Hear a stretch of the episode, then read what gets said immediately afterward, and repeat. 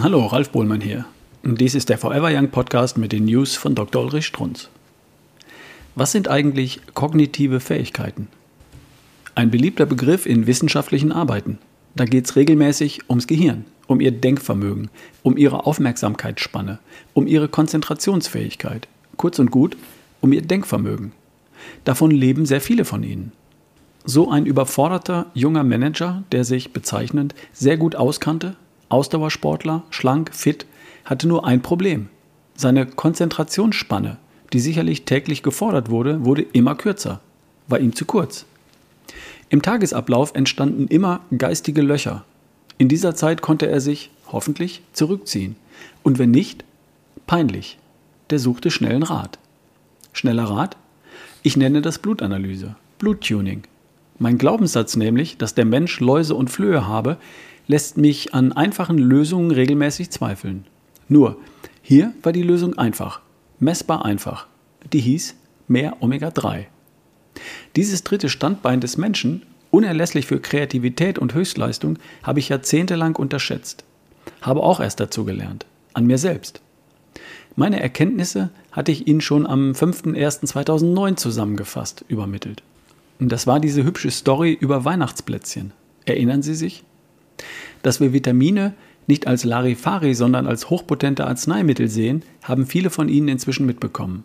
Und dann freilich muss man Vitamine mit ganz anderen Augen betrachten und ganz anders dosieren. Einverstanden. Zunehmend beginnt die Wissenschaft auch andere Nahrungsbestandteile als hochwirksame Arzneimittel zu deklarieren.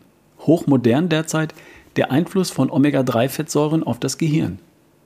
Omega-3 wirkt auf das Gehirn wie ein Arzneimittel, so der Neurobiologe Professor Gomez Pinilla von der Universität in Kalifornien.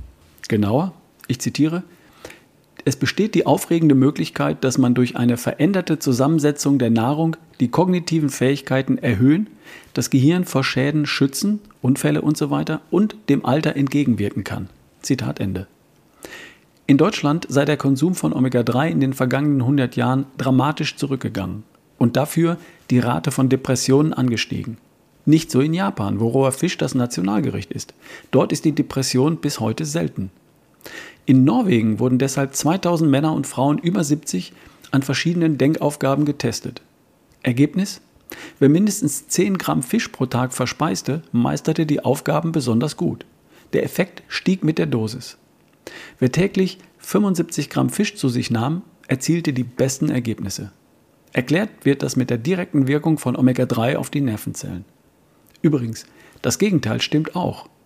Ratten, die mit stark zuckerhaltigem und fetthaltigem Futter, also deutscher Normalkost, gemästet wurden, bauten geistig ab und wurden anfälliger für Hirnschäden. Denken Sie doch bitte nachträglich einmal kurz über weihnachtliche Kinderernährung nach. Stichwort Plätzchen. Das waren die News von Dr. Ulrich Strunz, vorgelesen von Ralf Bohlmann hier im Forever Young Podcast. Bis zum nächsten Mal.